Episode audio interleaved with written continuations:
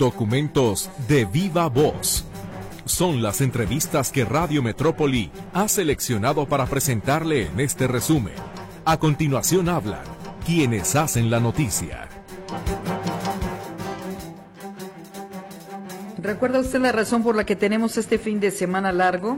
En efecto, celebramos un aniversario más de la Constitución de 1917, la primera del siglo XX y considerada de vanguardia al incluir los derechos sociales. Todo un gusto que nos permita a César Preciado y a su servidora Griselda Torres Zambrano acompañarla en esta hora de información. Bienvenido y como ya es costumbre, comenzamos con la efeméride musical que nos presenta Mercedes Altamirano y su equipo de producción.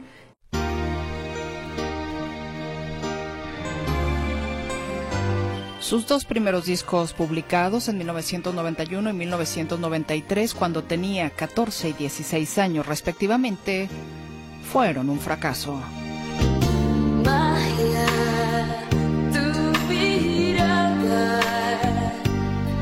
como la luna me estremece hasta el fin. Oh, oh, magia.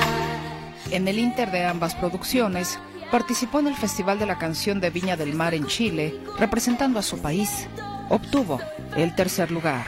Título de la canción Eres. Letra y música Shakira. Intérprete Shakira. Cuando estoy sin ti, no me siento viva, no me siento plena. Solo tú me llenas, que eres mi prisión y mi dulce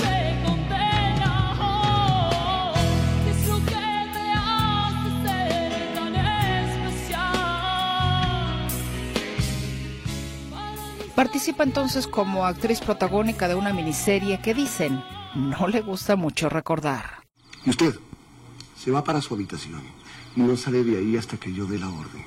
¿Está claro? Usted me podrá encerrar mil años, papá. Pero cuando salga voy a ir a buscar a Salomón y voy a estar con él hasta que me muera. ¿Sí? El antecedente de su fracaso de ninguna manera fue premonitorio. ¿Dónde estás, corazón? Ayer te busqué.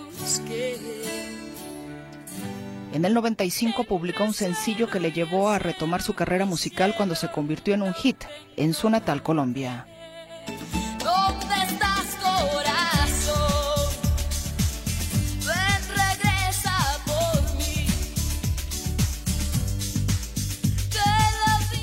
Fue entonces que entendió que el fracaso era aleccionador y graba el primer álbum oficial de su carrera, Pies Descalzos.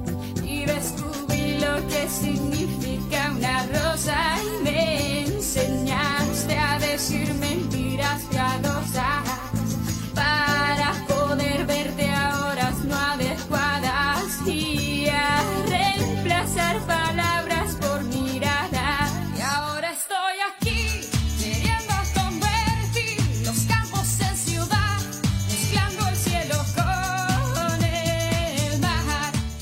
Con las mieles del éxito de esa producción y con tan solo 18 años, Shakira presenta en 1998 ¿Dónde están los ladrones?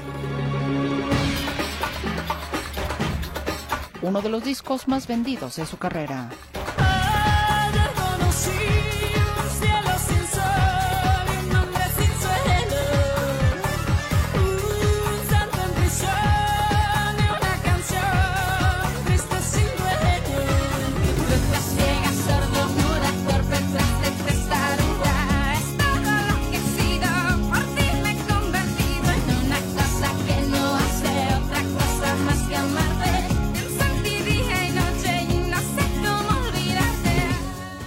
Colombiana fue por más. Dejó atrás su melena castaña y se teñó de rubia. Se lanzó por el resto del mundo al editar el álbum bilingüe en español e inglés, Servicio de Lavandería.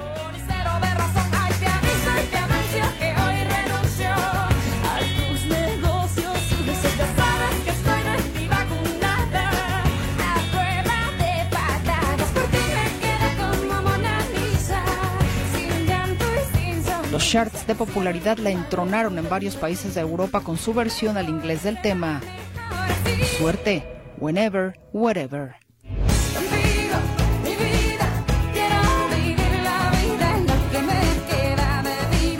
Quiero Luego de cuatro años, la cantante publicaba en junio de 2005 Fijación Oral 1, álbum completamente en español, debutando en el cuarto sitio del Billboard 200.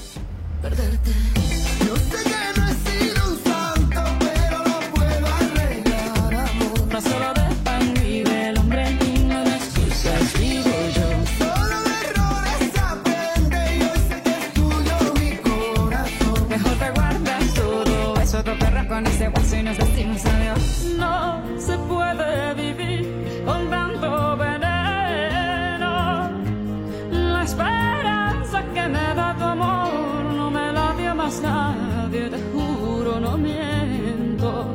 No se puede vivir con tanto veneno. En 2005 también, pero en el mes de diciembre, sacaría al mercado Fijación Oral 2, producción cantada totalmente en inglés. Oh, baby, when you talk like that, you make a woman go mad. La chica del sensual movimiento de cadera cerró una pinza inequívoca de la seducción de su baile, ya que su tema, Las caderas no mienten, se convirtió en el más exitoso y vendido de la década con 20 millones de copias.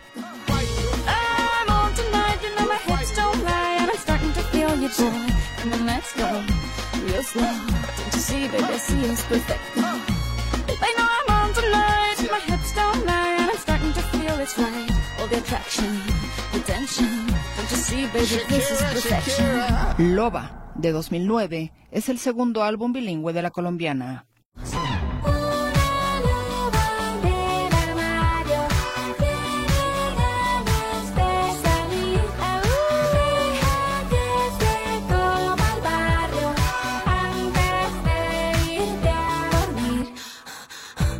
Sale el Sol, en 2010, debutó en el número 7 en la lista Billboard 200 de los Estados Unidos, convirtiéndose en el cuarto debut más alto de Shakira.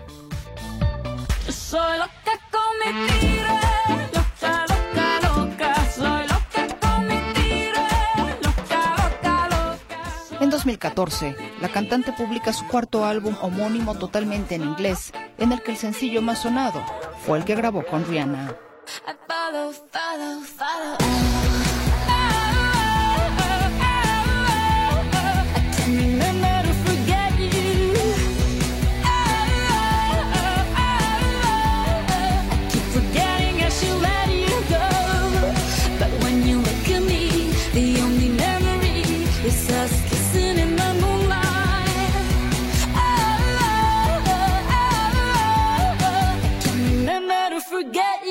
Último álbum de estudio, El Dorado, se publicó en 2017. con mi cuerpo un egoísta. Puro chantaje, puro, puro chantaje. Siempre es a tu manera. Yo te quiero aunque no quiera. Uno de sus éxitos más notorios fueron las 11.000 descargas y los 6.5 millones de streams, que de un día para otro generó el tema She Wolf, con el que abrió el espectáculo del Super Bowl 54.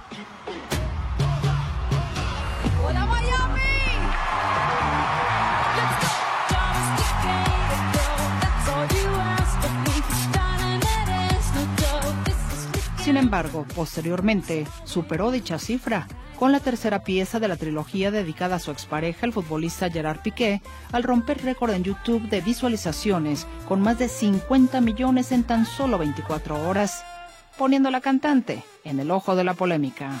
Esto es que te mortifique, mastique, trague, trague, mastique. Yo contigo ya no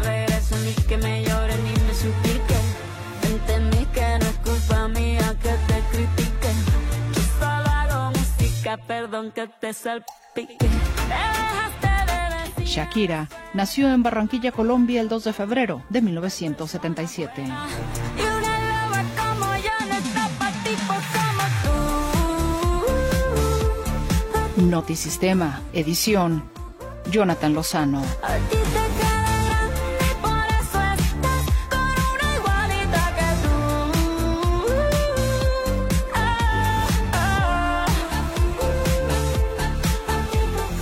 Y producción, Mercedes Altamirano.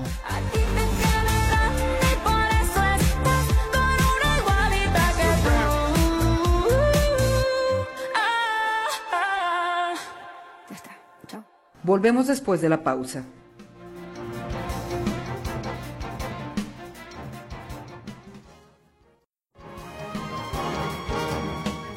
Se le conoce como Eli, la elefanta más triste del mundo.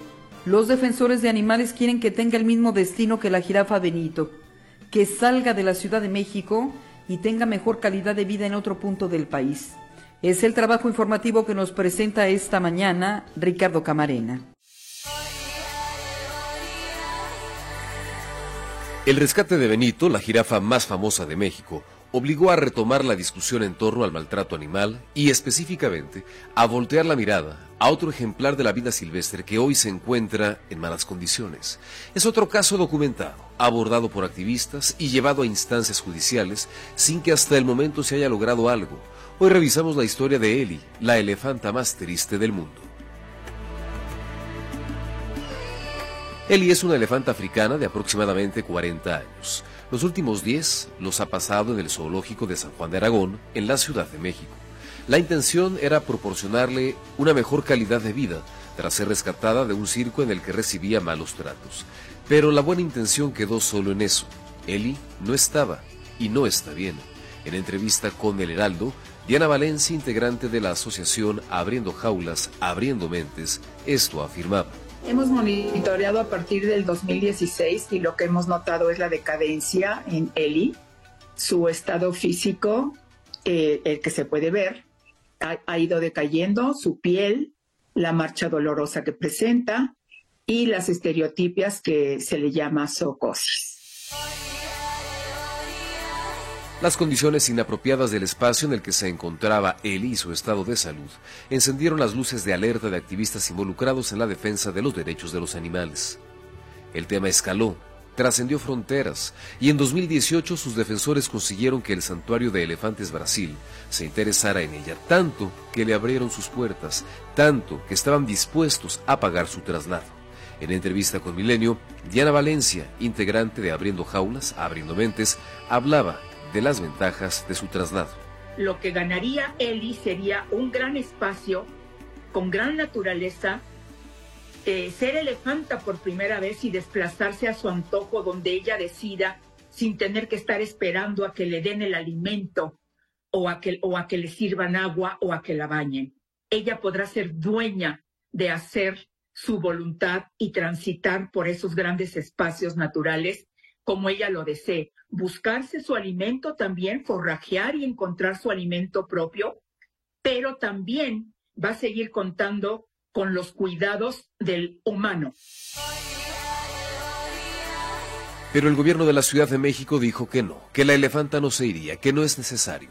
Así lo decía el director de zoológicos de la capital del país, Fernando Goal, en entrevista con Azteca. No es necesario su traslado. El zoológico de San Juan de Aragón cuenta con la capacidad instalada para la atención de la elefanta africana Eli, incluyendo la infraestructura necesaria, el personal capacitado y todos los demás elementos que se requieren para asegurar la salud y bienestar de un elefante.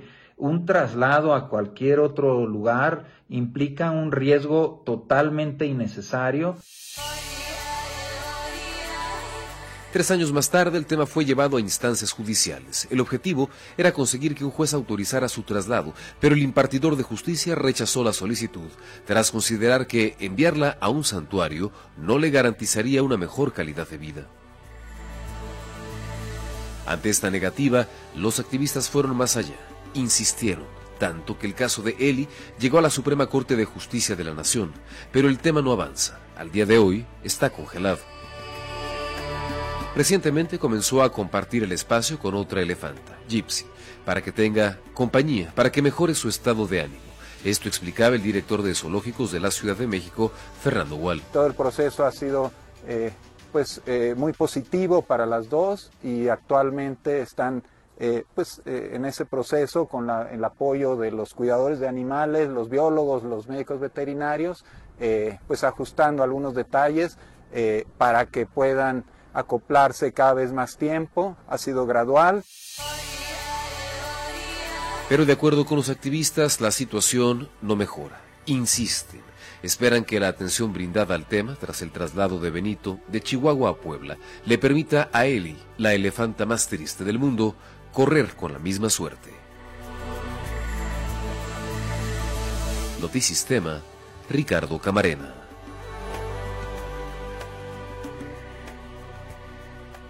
Bueno, ahí está el trabajo informativo que nos presentó Ricardo Camarena sobre Eli, la elefanta más triste del mundo. Esperemos que pronto haya resultados. Vamos a hacer una pausa. Regresamos.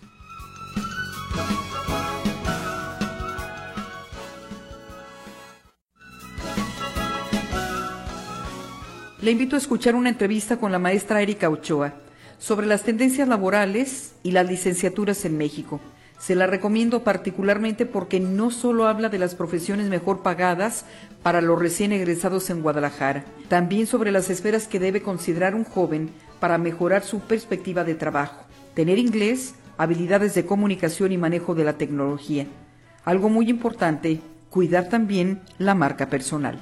Escuchamos la entrevista. Y bien, como eh, lo plantea lo plantea usted claramente, pues hay nuevas carreras, ¿no? Nuevas carreras que de pronto están en esta tendencia laboral y que nos exige hoy, después de una pandemia, pues hablar de las tecnologías. Ahora, ¿qué tanto nosotros tenemos miedo o no a las tecnologías? La- elegir una carrera tradicional por una carrera de nueva creación que implica que de pronto no sabemos exactamente dónde vamos a trabajar, ¿no? Es importante para la elección de, de carrera tener claro que hay dos aspectos importantes. Uno, la parte de la vocación, que es como muy común que lo escuchemos, y la parte de la economía. Pero cuando hablamos de vocación, ¿a qué nos referimos de vocación? ¿Qué tanto conocemos de vocación? Es muy común de pronto a esta persona que eh, va a elegir una carrera decir, bueno, yo voy, yo quiero ser estudiar medicina o, o quiero estudiar derecho, pues porque a mi vecino le va muy bien, ¿no? Entonces no me voy a arriesgar. O que de pronto digan, no, es que yo ya vi los salarios y entonces me doy cuenta que están muy bien. Sí, pero el salario qué competencias te pide, ¿no? Y entonces te das cuenta que tu vecino se graduó en un momento histórico, económico, social totalmente diferente en el que tú vas a enfrentar. Ese por un lado. Por el otro lado, el aspecto económico, y que siempre hago un énfasis, es fíjate qué competencias tienes diferente a los demás. Pueden egresar miles de personas de una carrera, X carrera, pero ¿qué te hace diferente a ti de todas esas personas que van a salir de la misma carrera, no? Esos eh, dos aspectos son importantes. Tener como bien claro las carreras tradicionales, hay unas que ya están saboteadas, que ya no hay un campo, ya no hay un campo genérico, ¿no? Que te podrías dedicar a esto, a esto, sino hay que hacer nuevos campos. Eso es una realidad.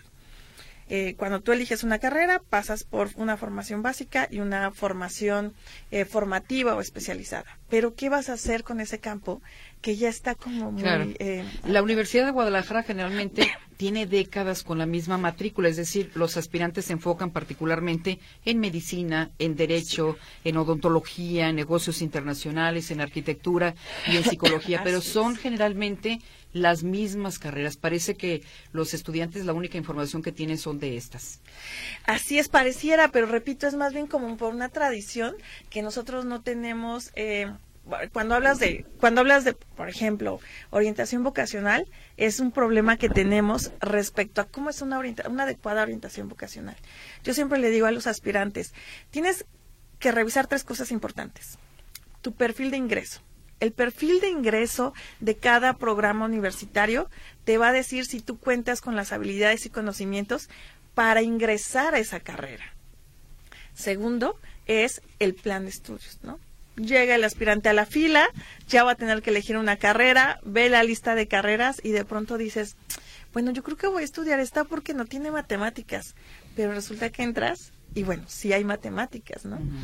Eso es importante reconocer. ¿Cuál es el plan de estudios?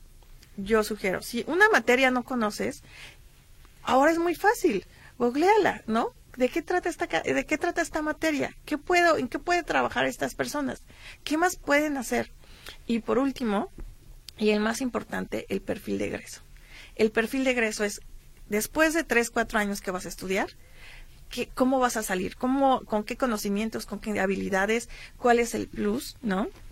Yo también invito mucho que cuando tú eliges una carrera, no te quedes hoy en este momento solamente en lo que te da el maestro, ¿no? Hoy tenemos una eh, enorme eh, variedad de plataformas donde tú puedes especializarte, donde puedes tener acceso a eh, clases o de pronto cursos con gente muy especializada que antes no teníamos, ¿no? que de pronto hoy puedes tomar un curso eh, de la Universidad de Harvard o de España y que tiene un costo mínimo o que puedes tomarlo sin tener la certificación, tiene los conocimientos, pero ya lo tomaste de estas personas, ¿no? Entonces, esta parte de por qué no entramos a las nuevas carreras, efectivamente la Universidad de Guadalajara está ofreciendo unas carreras muy interesantes que son ciencias en materiales, ingeniería en diseño molecular de materiales, geofísica, mecatrónica, que de pronto esta, eh, por ejemplo, mecatrónica ya tiene varios años que ya le están ofertando las universidades y de pronto es una de las nuevas. Fotónica, instrumentación electrónica y nanosensores, que escuchamos de pronto después de la pandemia muchos nanosensores, negocios gastronómicos, relaciones públicas y comunicación. Esta particularmente es una nueva competencia que hoy está pidiendo el campo laboral. Relaciones públicas y comunicación. Eh, ¿Cómo comunicarte? ¿no? Ese es algo bien interesante. Tú eliges una carrera y hoy no solamente la carrera te exige la formación del plan, sino también te dice, hoy tienes que tener una- un segundo idioma, porque si no lo tienes estás fuera del mercado. Hoy tienes que tener la habilidad de eh, comunicarte. Eso es muy importante, ¿no? La diferencia entre una persona y otra es cómo tengo esta habilidad de comunicarte y sobre todo el trabajar en redes, ¿no? Y cuando hablo de redes es que voy a trabajar con mis... No, no, no. Hablar de trabajar en redes es que hoy, en este mundo globalizado, puedes trabajar en redes con gente de otro país, del otro lado del mundo, y que eso te va a dar un plus para poder ampliar esta gama de cuál es tu perfil, ¿no? Y, eh, bueno, los últimos dos son ingeniería en sistemas biológicos y la parte de la robótica, ¿no? Estos son algunos de los puntos y de las carreras, las, estas son las carreras nuevas que oferta la Universidad de Guadalajara y también hay que tener presente todos estos aspectos que de pronto no, no se dicen o no se hablan en la parte de por qué tengo que elegir esta carrera. ¿Por qué les cuesta tanto trabajo conectar con el- la oferta laboral? Es decir, entender que el mercado está requiriendo diferentes puestos, eh, áreas específicas y especializaciones. Porque esa parte es como la que no alcanzan ellos a anticipar y, de- y decir, bueno, me voy a esforzar tanto, pero al final de cuentas, ¿a dónde voy a llegar? Esa- ese último paso como que no lo alcanzan a ver. ¿Qué pasa? Esa es una gran oportunidad que creo tiene la parte de los empleadores y la parte universitaria. Esto es algo que realmente es un, eh, pues es una oportunidad de, de mejora, sobre todo, por ejemplo, en LinkedIn, que es la plataforma que ahorita somos visibles todo. O sea, LinkedIn te, te dice quién eres, qué haces, te recomienda o, o te acaba con tu carrera también. Y entonces es una plataforma que te dice qué hay ahorita en el mercado laboral, ¿no? Hacia dónde, qué está pidiendo esta parte del mercado laboral. Pero qué es lo que pasa con, es, con esta plataforma. Muy pocos lo conocen, ¿no? Todavía hay gente hoy que egresa y que busca en el periodo, en el periódico una oferta laboral. Hoy ya no es eso, ¿no? Hoy, eh, algo que, que planteo es que hoy las personas que egresan tienen que tener competencias ya no solamente de esta situación de cómo voy a salir y buscar trabajo. No, hoy yo recomiendo que desde los primeros semestres empieces a buscar prácticas, empieces a buscar horas, empieces a visualizarte, ¿no? Algo que me gusta mucho es la marca personal, ¿no? Cuida mucho tu marca personal cuida qué colores te distinguen, cómo quieres que te vea la gente, eh, cómo es tu trato. También eso es importante, ¿no? Hoy aquella persona que empieza la formación y de pronto dice, ay no, yo no quiero hacer esto, ay no, yo cómo se hace esto, ay no, es que son muchas horas y no me pagan. No, o sea, yo no estoy diciendo que no te pague, ¿no? O sea, no, no quiero que se confunda. Lo que sí es que vas a ir adquiriendo herramientas para que de pronto, cuando tú egreses, tu CV no solamente diga prácticas profesionales y servicio social, sino que también pues tengas cursos, tengas de pronto a lo mejor una red, ¿no?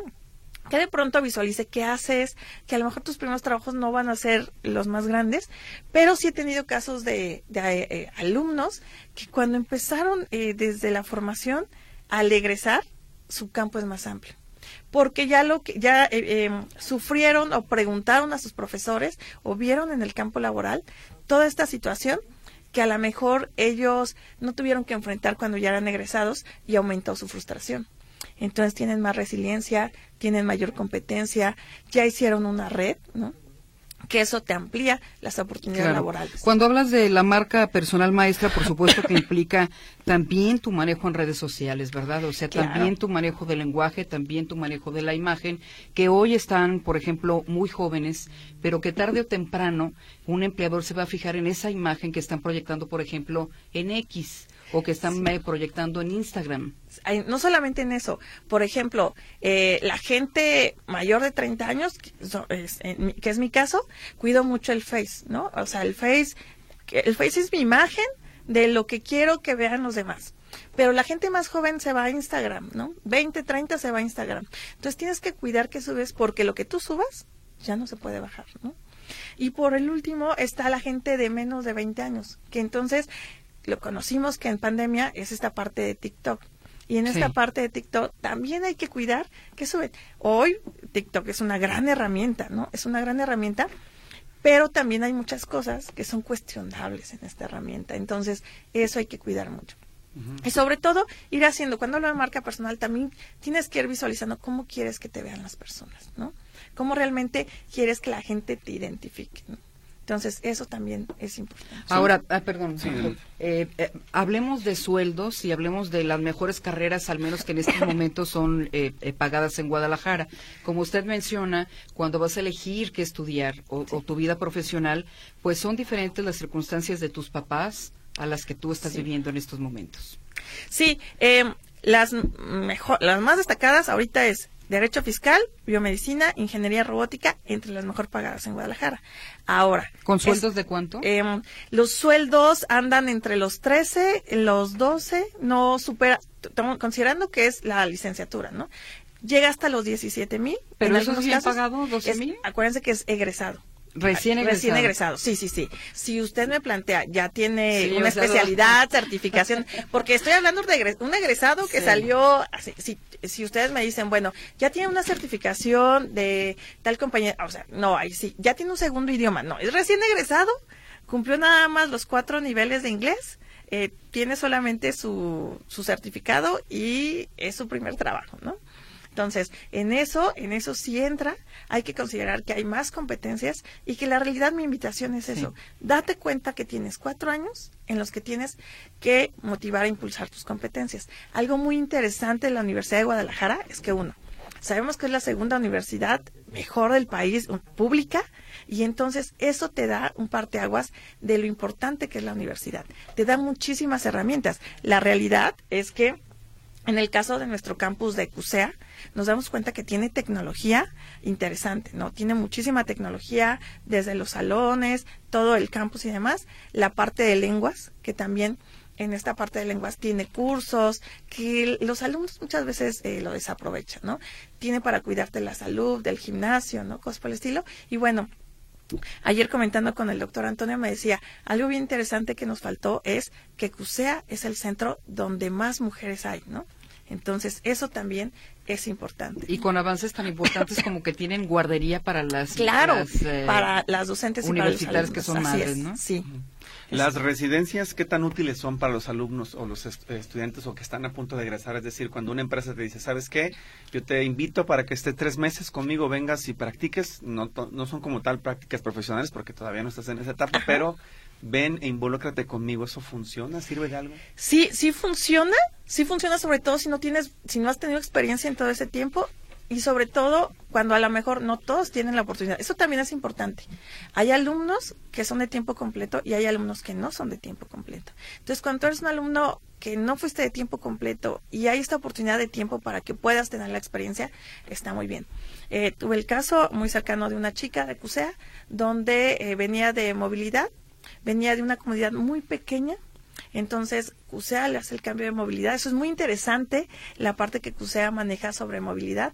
Hace movilidad y aquí en CUSEA le dan la oportunidad de entrar a un programa para una empresa, para que hiciera esta parte de prácticas y proyectos y demás. Y ella decía, esto jamás lo hubiera tenido en la universidad donde yo estudio, ¿no? Sí. Entonces abre un parteaguas, obviamente ella ya sale y egresa con esta oportunidad y con esta experiencia que su misma su mismo entorno no se lo da. Maestra, ¿y las personas, eh, perdón, las carreras humanísticas, por ejemplo, qué futuro tienen? Eh, son necesarias, por supuesto, aunque los sueldos no son como debieran, son necesarias y los estudiantes deberán seguir también ese camino. Sí, hoy, se ha- hoy de- en la pandemia se abrió esta oportunidad de que hay muchas eh, carreras en el área de humanidades donde las personas se autoemplean. Un ejemplo son los psicólogos. Hoy el psicólogo, raro psicólogo que tenga un consultorio y lo mantenga, porque hoy abre la apertura de terapias virtuales, ¿no? Y entonces esto te abre la- el, el panorama de poder tener eh, pacientes de, de todos lados, ¿no? que eso es interesante. Eso, la parte de poder tener, si tú tienes un segundo idioma, pues se te abre la oportunidad de poder tener mayor amplitud y empiezas a generar los cursos que ya pueden ser virtuales, que tú puedes ingresar fácilmente a una plataforma sin que alguien te tenga que contratar y empieza a generar esta parte de autoempleo, cosas por el estilo que hoy las humanidades yo creo que, que tienen un gran campo. Y sobre todo, eh, este es otro tema, es muy diferente al, al que venimos hablando, pero sobre todo de algo que no se habla, que hoy es la pandemia psicológica, ¿no? Eh, realmente yo creo que, no quiero salirme del tema, pues yo creo que es algo que es una oportunidad para este campo laboral y que realmente tendríamos que dar la vuelta y decir qué está pasando, porque hoy realmente estamos viviendo una pandemia de psicológica por todo lo que pasó, ¿no? Los duelos, la situación de encierro, de pronto el trabajar, el de pronto las personas que ya no salieron, sobre todo la gente joven que se quedó encerrada estudiando ya virtualidad y está estudiando así la carrera y que ya no quiere salir, ¿no? ¿Han medido ya desde la universidad los números de las personas que egresen de estas carreras y logran colocarse en un puesto de trabajo o todavía no tienen esas- esos datos? Ese dato le mentiría, ese dato si no lo tengo, entonces este, pero yo me imagino que sí, sí está. Volvemos después de la pausa.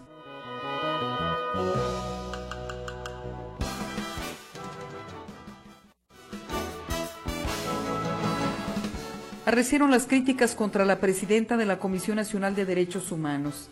Y es que el tiempo confirma que Rosario Piedra no era el perfil que requería el organismo autónomo, del que por cierto sugiere desaparezca. Escuchamos cuál es la opinión que tiene al respecto la maestra Alejandra Nuño, directora del Centro de Derechos Humanos del ITESO. Este lunes, 5 de febrero, enviará el presidente López Obrador un paquete de reformas legislativas al Congreso de la Unión, entre los que está la eliminación de todos los órganos autónomos que, a decir del presidente, protegen particulares, afectan el interés público y solo han servido para legalizar la corrupción. En su momento, el presidente aclaró que no tocaría a la Comisión Nacional de los Derechos Humanos, a la CNDH, pero lamentablemente la semana pasada su presidenta, Rosario Piedra Ibarra, defendió ante la Comisión Permanente del Congreso de la Unión la creación de un organismo que responda a las necesidades del pueblo mexicano, porque dijo, es necesario que la Defensoría Nacional de los Derechos del Pueblo emerja como una institución nueva. La posición de la Ombudsman Nacional ha sido consistente en el tiempo. Hace un año la CNDH presentó una propuesta de reforma al artículo 102, apartado B de la Constitución, disposición que da vida a los órganos públicos de derechos humanos en México, así como a diversos artículos de la Comisión Nacional, de la ley de la Comisión Nacional. Quisiera centrar eh, mi comentario en la postura de la titular de la comisión y el contenido de la reforma planteada. Sobre el primer aspecto, a diferencia de los otros órganos autónomos que han expresado su rechazo y preocupación, la titular de la CNDH es la única que se ha mostrado a favor- de la propuesta presidencial de eliminar los órganos autónomos. Lamentablemente las críticas que ha arrastrado Rosario Piedra desde su postulación y desaseada elección se mantienen. Entonces, había alarma por la falta de autonomía e independencia del poder público al ser cercana al presidente y militar en Morena, temas prohibidos por la ley. Ahora, en relación al contenido de la propuesta planteada, eh, la propuesta de la CNDH, que incluye temas como la naturaleza de las recomendaciones, la competencia, el consejo, el proceso de selección y las repercusiones en las entidades federativas, podemos afirmar que esta propuesta es demagógica, ambigua, regresiva y técnicamente incorrecta. Es demagógica porque un cambio cosmético de nombre busca engañar a las personas diciéndoles que la nueva institución automáticamente velará por sus intereses. Es ambigua porque no avanza realmente en definir la naturaleza de las recomendaciones como obligatorias, sino a señalar que serán exigibles y que los funcionarios públicos deberán atender la recomendación y que una vez que esté en firme esa recomendación no podrán eludir su cumplimiento. Este tema, el de la obligatoriedad de las recomendaciones, sigue sin, sigue sin ser resuelto desde la más importante reforma constitucional en materia de derechos humanos de, 2010, de 2011. La propuesta es técnicamente incorrecta porque al otorgarle la competencia para conocer de violaciones a derechos electorales y solo ser incompetente en asuntos materialmente jurisdiccionales, obvia toda una estructura establecida para dirimir las controversias a partir de violaciones en procesos electorales. También es regresiva porque al ampliar innecesariamente el mandato que ya tiene, ha eliminado el adjetivo de públicas al referirse a las recomendaciones y al limitar su emisión solo en casos graves de casos graves de violaciones de derechos humanos, porque en el futuro priorizarán las conciliaciones o resolverán los asuntos durante el trámite. Y es demagógica, irresponsable y técnicamente incorrecta o inviable porque retoma la idea del Ejecutivo Federal sobre la integración de las instituciones al eliminar el procedimiento de elección en el Senado, pasarlo a su ley y cambiarlo por una consulta popular normada por la fracción eh, octava del artículo 35 constitucional, que es excepcional y tiene plazos y reglas muy claras. Por cierto, esta disposición constitucional no se menciona dentro de su reforma. Este proceso aplicaría, de consulta popular, aplicaría a la persona eh, titular de la Defensoría Nacional y a los 10 integrantes del Consejo Consultivo y elimina el criterio constitucional de publicidad y transparencia. La reforma no prevé el supuesto en el que quede acéfala la titularidad de la Defensoría Nacional si no llega a, a concretarse su elección por la falta de organización de la consulta o el abstencionismo en la participación ciudadana. Por último, hay regresión y preocupación al proponerse que las constituciones locales normen el procedimiento de elección en las entidades federativas. Con este precedente de minar la autonomía de las instituciones y de no elegir a las personas con los mejores perfiles, como reiteradamente actúa, por ejemplo, el Congreso Jalisciense, nos podemos imaginar los procedimientos de elección que pueden proponer. Hay aspectos positivos o interesantes como la eliminación de la reelección de la persona titular, el lenguaje incluyente, el que la comparecencia se haga ante el Pleno eh, y durante el periodo ordinario del Congreso de la Unión, eh, y la legitimación de las víctimas para pedir investigaciones por graves violaciones de derechos humanos. Con lo anterior, tocará esperar al lunes para verificar si esa propuesta se mantiene y la posición que el Congreso Federal tendrá al respecto.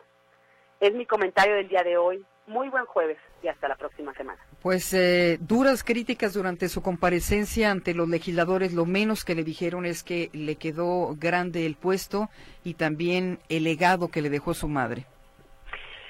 Sí, Gris, bueno, yo creo que eh, sobre el, el primer tema también creo que hay que hay que hacer un ejercicio de autocrítica por parte de los que la critican, ¿no? Porque porque fueron ellos los que la eligieron, ¿no? Recordemos que fue un proceso tremendo, o sea, recordemos esas fotos donde donde todos estaban peleando en, en, en el en el seno del Senado para poder eh, darle la toma de protesta a Rosario Piedra, eh, cuando ya se sabía que no cumplía con los requisitos que marca la ley para ser electa, ¿no? Cuando se sabía que se había violentado el procedimiento porque no se habían reunido las dos terceras partes de los senadores y senadoras presentes eh, para poderla eh, para poderla elegir y que se tenía que hacer una una nueva terna, ¿no? Entonces yo creo que eh, digamos de nueva cuenta es un llamado a la responsabilidad política que tienen eh, los integrantes de nuestros de nuestros congresos locales y, y federal, ¿no? Y por supuesto, digamos, eso, lamentablemente esas críticas se han visto reflejadas en, en el actuar, ¿no? Una comisión nacional que no ha nombrado titulares en sus visitadurías generales, una comisión nacional por ejemplo, que se abstiene de presentar acciones de inconstitucionalidad eh, y que públicamente dice que no las hace, por ejemplo, ante reformas a la Guardia Nacional porque está de acuerdo con la militarización del país, una comisión nacional que critica públicamente a quienes eh, se preocupan por la por la digamos por toda la construcción del tren Maya, ¿no? Entonces, sin duda alguna, el procedimiento de elección muy desaseado y lamentablemente su gestión pues ha sido increíble, ¿no? Y, y terminaría tal vez con con cómo se ve reflejado eso en en la renuncia de sus consejeros y consejeras, cuando le eligieron, la mayoría de los consejeros renunciaron, eh, y ahora recientemente han vuelto a renunciar la totalidad prácticamente, precisamente porque pues no le da eh, el, el lugar a esas personas que tienen el mandato, pues sí de acompañar a la comisión, pero también de, eh, de ser un, un contrapeso eh, en la rendición de cuentas de la, de la titular de la CNDH. Claro, y es que ha sido una lástima, Alejandra, que por ejemplo se dieran pasos adelante, por ejemplo, cuando se eleva a rango constitucional los derechos humanos y por otra parte no tengamos instituciones que estén a la altura de las circunstancias. En México hay una crisis de derechos humanos, empezando por el tema de la seguridad y los desaparecidos, y las comisiones se convirtieron en botines políticos eh, y de los partidos. eh, eh, en agencias de colocación, quedando, quedándose muy cortos en las responsabilidades que ejercen en defensa de los derechos humanos. No, sin duda alguna que sí, y, Grifi, y la verdad es que en esa reforma también, recordemos la, la del 2011, que, que es la que mencionas, esa reforma fue, digamos, de las más importantes en materia de derechos humanos porque tocó 11 artículos constitucionales, ¿no? Entre ellos, el artículo 102 apartado B, ¿para qué? Para hablar de que son, eh, para darles autonomía a, las, a los organismos de derechos humanos, para hablar, entre otras cosas, por ejemplo, de la importancia de los procesos transparentes eh, eh, y participativos, eh, en, hablando de la, de la elección, ¿no? Eh, un sistema de ombudsman que, que es de los más caros en el mundo, ¿no? Que es de los más caros en el mundo y que, como tú bien dices, lejos de, digamos, de sumarse a las preocupaciones internacionales sobre la crisis que vivimos en México en materia de derechos humanos, pues simplemente legitiman o, o, digamos, están en el puesto sin saber más qué hacer eh, con temor o, con complacencia o tolerancia, pues a la, digamos, a la, al actuar público, ¿no? Al actuar político, que es exactamente para lo que no deberían de estar hechas.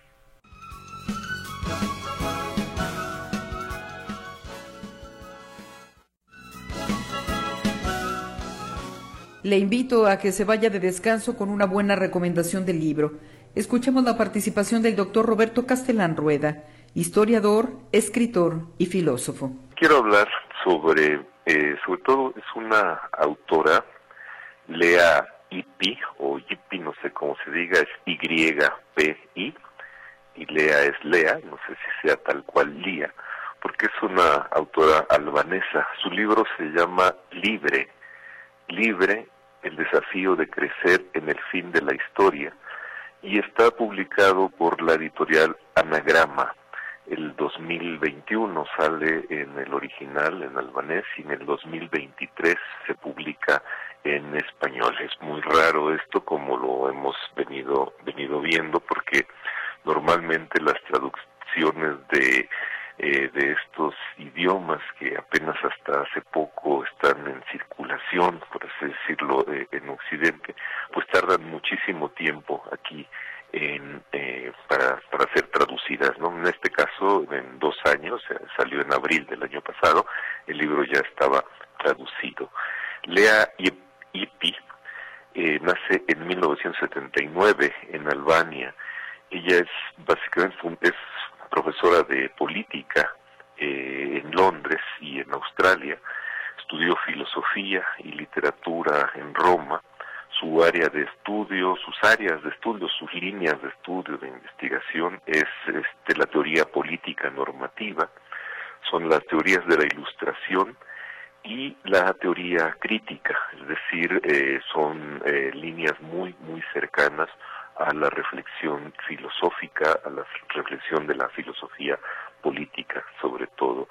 Eh, con, con estas herramientas de, de filósofa, porque ella también estudia filosofía en, Roma, es filosofía y literatura en Roma, y con estas herramientas filosóficas, políticas, literarias, se enfrenta a tratar de, a intentar explicarse qué cosa es la libertad.